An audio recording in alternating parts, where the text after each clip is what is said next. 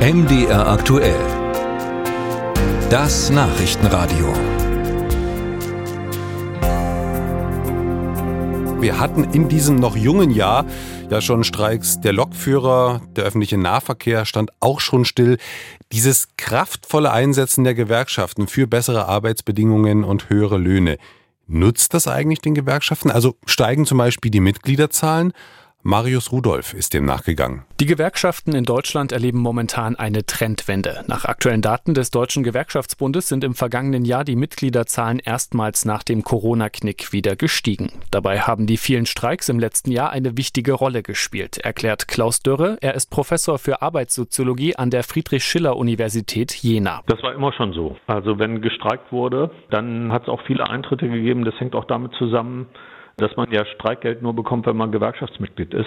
Vor allen Dingen aber auch mit der Tatsache, dass Gewerkschaften über Arbeitskämpfe besonders sichtbar werden. Je mehr öffentliche Aufmerksamkeit die Gewerkschaften bekommen, desto attraktiver werden sie also für potenzielle Mitglieder. Dass Gewerkschaften deshalb absichtlich häufiger zum Arbeitskampf aufrufen, sei aber nicht der Fall, erklärt der Vorsitzende der Gewerkschaft Nahrung Genuss Gaststätten, Guido Zeitler. Er sagt, Streiks seien das letzte Mittel, um Forderungen durchzusetzen. Ein Arbeitskampf ist jetzt kein Selbst Selbstzweck.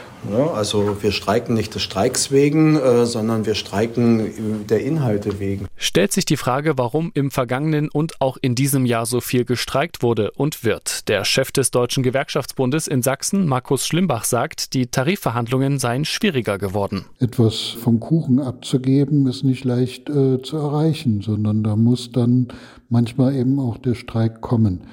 Und wir haben Anstieg bei den Streiks, aber ich würde das nicht darauf zurückführen, dass bei uns die Lust auf Streik größer geworden ist, sondern einfach, dass die Tarifverhandlungen äh, härter werden. Das bestätigt auch der Gewerkschaftsforscher Hagen Lesch vom Arbeitgebernahen Institut der deutschen Wirtschaft. Die Gewerkschaften stehen natürlich auch unter dem Erwartungsdruck von Mitgliedern und Beschäftigten. Das muss man ganz klar sehen. Und deswegen ist in erster Linie, glaube ich mal, diese ja aggressivere Art der Tarifauseinandersetzungen eben dieser Tatsache geschuldet, dass die Gewerkschaften einfach wieder in die Offensive kommen wollen, lohnpolitisch. Nicht selten treten Beschäftigte nach dem Ende von Tarifstreits direkt wieder aus den Gewerkschaften aus. Experten sprechen dabei vom Jojo-Effekt. Der sei in letzter Zeit aber nicht mehr so ausgeprägt, erklärt Sachsens DGB-Chef Schlimbach. Also viele bleiben auch, weil es ist ja nicht nur eine einmalige Sache. Wenn man in Tarifverhandlungen ist, dann sind die nach ein, zwei Jahren sind sie wieder.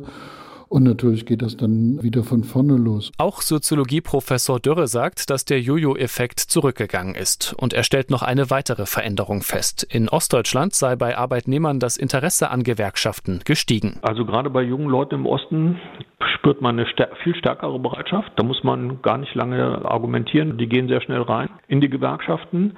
Allerdings haben sie die Erwartung, dass sich sofort etwas verbessern muss bei Löhnen, Gehältern, Arbeitsbedingungen. Und wenn das nicht geschieht, äh, dann kann es passieren, dass sie auch das Gewerkschaftsbuch äh, sehr schnell wieder weglegen. Die Angleichung der Ost- und Westlöhne sei für viele ein Anreiz, Gewerkschaften beizutreten, erklärt Sachsens DGB-Chef Schlimbach. Er ist der festen Überzeugung, dass die Lohnlücke nur durch Druck der Gewerkschaften geschlossen werden kann.